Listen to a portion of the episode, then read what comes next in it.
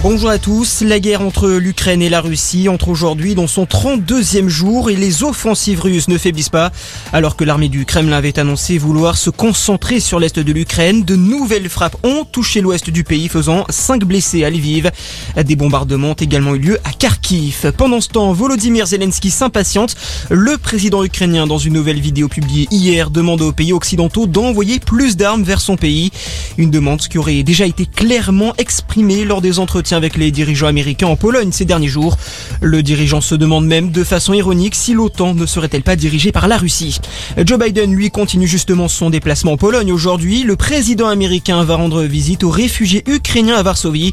Joe Biden qui a fermement dénoncé hier les actes de son homologue russe Vladimir Poutine, l'accusant de boucher et en affirmant qu'il ne pouvait pas rester au pouvoir.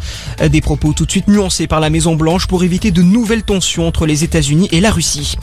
Dans le reste de l'actualité, déplacement compliqué pour Marine Le Pen en Guadeloupe. La candidate du Rassemblement national à la présidentielle a été prise à partie hier soir par des militants nationalistes guadeloupéens. Les faits se sont produits alors qu'elle était dans son hôtel en train d'enregistrer une émission euh, politique. Et à deux semaines de la présidentielle, les meetings s'enchaînent. Le candidat insoumis Jean-Luc Mélenchon est à Marseille, tandis que le communiste Fabien Roussel est à Toulouse.